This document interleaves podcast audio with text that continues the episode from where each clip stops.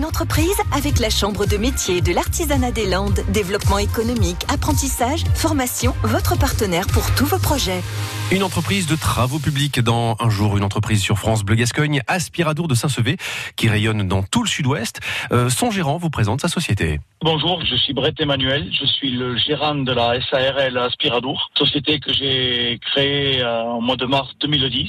Donc mon activité se consacre à la location avec opérateurs d'aspiratrices Donc ce sont de gros camions aspirateurs qui permettent de faire du terrassement et du nettoyage euh, par euh, aspiration. Terrassement, c'est-à-dire l'ouverture de, tranchées en milieu urbain pour dégager tout type de réseau, que ce soit eau, gaz, électricité, assainissement, eau potable, télécommunications, etc. J'ai commencé tout seul et maintenant euh, l'entreprise comporte 8 salariés. La journée commence par un peu de route pour se diriger vers un chantier et après on arrive sur chantier et présentation des travaux avec le client et après eh, c'est de la manipulation d'engins pour effectuer les travaux.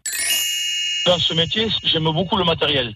Et ce qui m'a plu, c'était un matériel qui est spécifique, qui sortait de l'ordinaire. Il n'avait même quasiment aucun dans le coin. Et donc, c'est ce qui m'a plu dans ce genre d'activité. Comme j'aime beaucoup conduire tout type d'engin, c'est ça qui m'intéresse.